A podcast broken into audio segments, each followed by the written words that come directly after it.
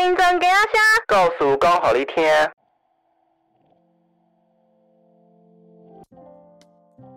欢迎回到新增给阿虾，我是游进的 Moscoto 于君。旁边这一位呢，是上一集跟我们聊得很开心的立新，欢迎他。主持人好，听众朋友大家好。干嘛那么严肃啊？你是不是回去在你家阁楼发现了什么东西？哎，没有没有没有没有，这个就算发现什么东西呢，我也不会告诉你。我们上一集有聊了一下立新，他是一个土生土长在新庄生活二十年的小孩，然后他介绍了美食，介绍了他鬼混喝酒的地方。那我们两个有一个共同点哦，就是我们都是新庄的公车族。那立新，你被弃了福大到东吴，请问每天都搭哪一班车呢？我通常在学校那边都搭五五七吧，然后如果要去要搭蓝线的话，搭八零二去新浦站，然后要去西门町那一带的话，应该都搭二三五比较多。哎，真的是只要报出公车的班次啊，大家就知道你的生活圈都在哪里。像是我在辅大念书，我从来没有搭过五五七。我们辅大比较常搭的就是有二九九或九九，以前我都会坐这两班，然后可能到新泰路去觅食。然后我也会搭跟你一样的八零二，如果我要去板桥那边。对，八零二可以班次再多一点。我们这边是不是 要跟那个首都客运合作一下？对，首都客运，如果你有在听的话，对，八零二班次可以再多一点，不然这个新浦还有新庄这两个地区人这么多，对不对？多开点班次也赚钱的。我觉得这有个弦外之音，是你很常去新浦哦。那请问你搭八零二都搭到新浦做什么？蛮好奇。哦，搭去新浦搭搭捷运啊，搭捷运去别的地方这样子。好哦，那你去西门町呢？二三五，大家都应该搭这个去西门町做什么呢？对，就去，因为以前高中的时候蛮常跟同学去西门町玩的。对啊，然后啊，西门町那里离离一些北车也是说没有很远啊。对，啊，现在比较少去。根本就在逃避问题吧？他不想要告诉大家，他可能以前约会都是在那边呐。那我也很常搭二三五，然后我会去西门町，或是有时候搭远一点，跑到师大附近。我还真的曾经 搭二三五搭到睡着过，哎。哦，对，二三好像开蛮远的哦。对，就是 如果你要搭到师大那边的话，是真的可以搭一小时，然后搭到睡着的。你有在公车上睡着过吗？没有呢，公车上要睡着还蛮难的，因为公车上就是有时有些人还蛮吵的，都会分享他们最近发生什么事情，分享给大家听这样。所以你搭公车都怎么度过这个很漫长的通勤时光？哦，我在搭公车的时候呢，我都会听一个 podcast 节目。你听什么 podcast 节目？没错，我听的节目呢，就是新增给大家这个最有文化、最有素质、全全台湾介绍在地文化最详细的一个 podcast 节目，请大家马上打开你的 Spotify，去搜寻来那边打新庄接仔声，赶快去听，你现在不听就落伍了。谢谢你这么大力的在节目中帮我们推荐我们节目，希望听众朋友觉得这段话很有说服力啦。那作为一个编剧，到底要怎么度过公车时光呢？就有时候会在公车上面写写点剧本啊之类的，就因为搭公车有时候很久啊，都不知道做什么的时候会写剧本。哎，我觉得在公车上写剧本很厉害耶！你是就直接打开手机，然后用输入的这样子啪啪啪啪啪，然后往下子一直写吗？你都不会觉得就是周围可能有乘客在吵架，在分享他的家事，都不会被打扰哎。对啊，所以我。有时候会被打扰啊，那就听音乐吧，或者听音乐之后就可以很快进入那个写作的状况，这样我以为日文系都是在公车上背日文单词哎，这当然是有的，啊怎么会没有呢？对，这个大家还是要认真读书哦。你在这边说没有，老师也不会帮你当掉，好不好？跟我诚实一点。哎，这个如果老师有在听这个节目的话呢，对，我有我有我有认真读日文。好啦，我不要再闹他了。我真的觉得搭公车的这段时光怎么度过，其实是一件蛮有趣的社会观察。我曾经在晚下晚上的时候搭八零二要回家，我记得很清楚。然后那是很接近尾牙的时候，我看到一个很年轻的像是大学生，可能是我的学弟吧，他在公车上一直守在玩那个扑克牌，但他其实不是在玩哦，他其实是在练习很快速的 shuffle 洗那个牌这样子。哎呦很厉害哦，这 shuffle 哦。对他想要把那个牌堆洗出一个，就是魔术师都要变出一张很厉害的牌，就是可能观众想的。然后我就觉得好励志哦，你跟那个魔术师一样励志哎，你们都在公车上实践你们的梦想，欢迎大家也在工作上实现自己的梦想。不要再讲屁话了。你还记得上一集你说你要去金马奖的颁奖台上吗？哦，对啊，对啊，这个大家大家二三五也可以到国父纪念馆，他们有时候会在那里办颁奖典礼，大家可以在十年后来那边看我上台领奖。以后我们就会见证立新搭二三五的金马专车 上那个国父纪念馆的颁奖台。那作为一个乘客，你对于搭公车的这个生活体验，你有没有什么想法，或是你觉得，哎、我们的城市交通可以怎么样更好？对，我觉得我们公车这块这块大众运输工具啊，有很大的进步空间。怎么说？比如说啊，有的时候车子会开得太快，然后因为通常搭公车的人啊，都是老年人比较多啦。啊，你车子开这么快的话，我觉得对年长的朋友们来说呢，是会有点危险。而且又因为常常好像很多司机都会急刹的样子，就我觉得还蛮危险的啦，好像很容易飞出去这样子。我们可以看见立新其实是一个非常体贴的人。他虽然是一个年轻人，但是他也设想到，其实确实对很多长辈来说，搭公车有时候，嗯，会有一些些的不方便。就比如说他刚刚讲的，就是开太快，然后或者是我觉得有时候公车站的设点，其实有些长辈他们可能在等候的过程。或者是因为有一个台阶要跨上去，那个公车有时候会因为这样子，他可能是行动不便的人，其实对他们来说，搭个公车其实是有一点点辛苦的事情。你有注意到吗？对啊，我就觉得这点这个可能大家要再想一下，会怎么样会更好。而且我发现说，之前去日本啊，那个日本的公车都开得蛮慢的，因为日本跟我们的情况也蛮像的啦，都很多老人，所以我觉得我们也可以学习一下外国的优点，就是公车不要开这么快。对我们不是在赛车这样子。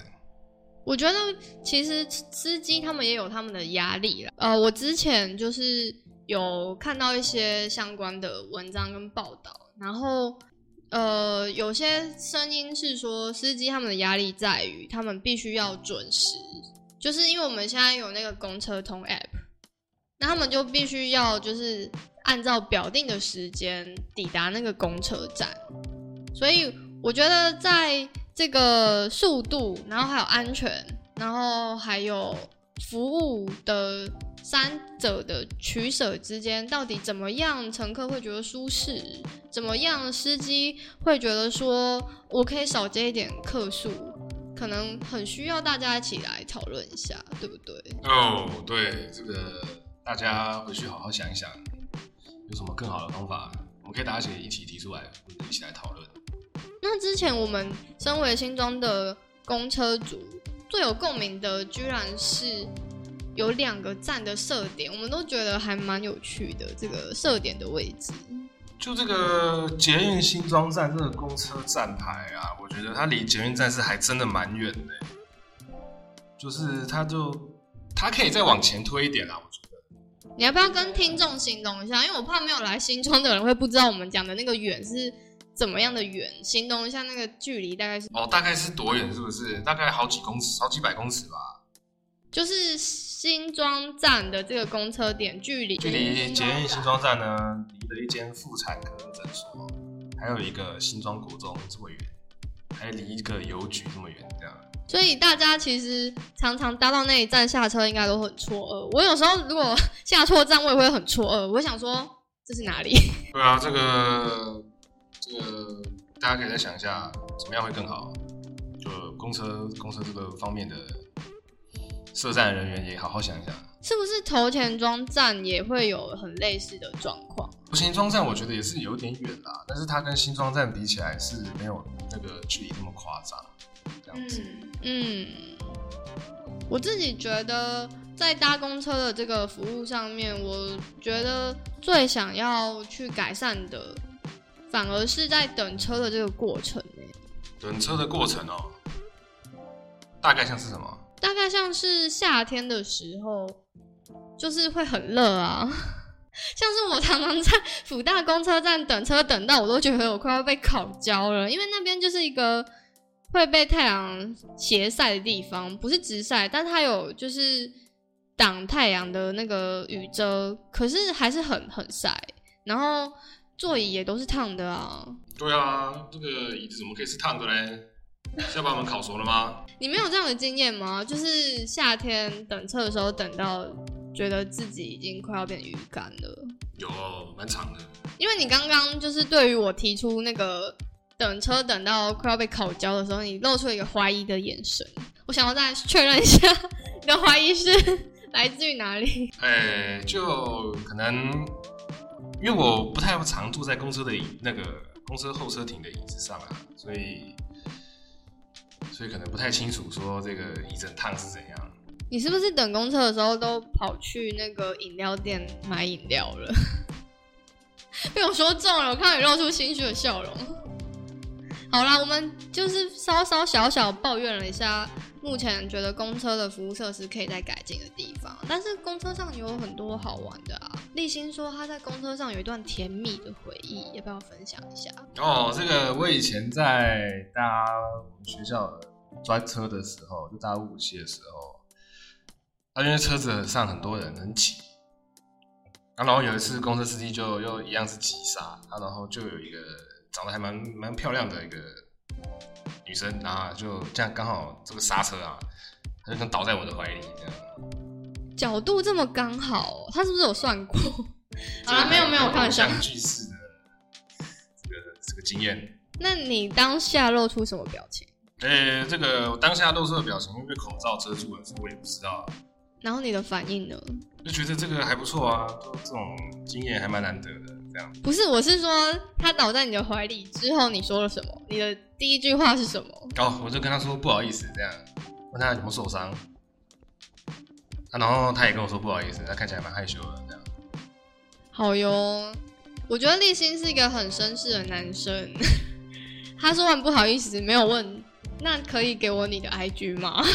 哎，这是恶男的行为啊！对我们强力谴责在交通捷运上跟大家 用这种方式搭讪的人。我我还真的就是在今天来录的途中，我在公车上还真的有遇到特别热情的人。我不知道你有没有遇过？什么意思啊？什么特别热情的人？他就是很想要关心我，关心我搭到哪一站。然后他还关心我，就是今天这么热，你居然穿外套啊？他不是这种口气啦，他就是说今天这么热，你怎么会穿外套？你不会中暑吗？然后他就很想要跟我聊，还问我是什么学系的。你有在公车上遇过这种吗？呃，好像没有，没有，没有对，他们不来找我聊。是不是因为你的脸看起来比较凶？没有啦，可能看起来比较严肃一点吧。对，哎，我真的遇到这种啊，而且今天是一个比较年轻的女生来跟我关心。有时候我也会遇到长辈这样子，然后我会很不知所措。哎，我不知道大家都怎么去面对的，蛮好奇大家遇到这种状况怎么样去化解这个尴尬。那你猜我最后怎么做？嗯，你最后怎么做？你下车吗？下车是折磨自己吧？所以我要走路走那么远跑来这边吗？跑到福大不是？我最后就是因为你传赖给我，我就假装要回讯息，然后我就巧妙的避开了他们的关系，这样子。哦，哎，这个也是一个好方法，大家可以学起来。谢谢，我觉得我好像终于在二十五岁有一点长进了，不会再遇到这种状况又很不知所措。好，那我们 今天这个聊天聊到最后怎么那么严肃啊？这个艳遇我觉得很值得作为你的人生 spotlight 耶，请编剧以后写进那个剧本里面。肯定的，大家最喜欢看这种情节。然后我想要来宣传一下，我们尤静在今年的暑假，想要邀请大家以你的生活的搭公车经验为创作主题，然后跟我们分享你平常从公车车窗外都看到怎么样的社区的街景景象。我们在七月十五号会在西城图书馆举办一场窗景画创作，然后在八月十九号会在泰山图书馆举办拼贴的窗景画创作，然后九月十六号我们会举办议题式的讲座，还有桌游的教案工作坊。我们想要跟大家来讨论一下城市里的交通平权。那这个交通平权大概是指什么东西啊？我觉得 Chat GPT 帮我们做了一个非常好的解释，请听众容我在这边引用 Chat GPT，他告诉我说，交通平权它强调的是每个人都要有平等的权利去使用这个交通设施，不论他们的社会或是经济地位如何，然后这个平等的权利包括了有效性、足够性，然后还有可取得性。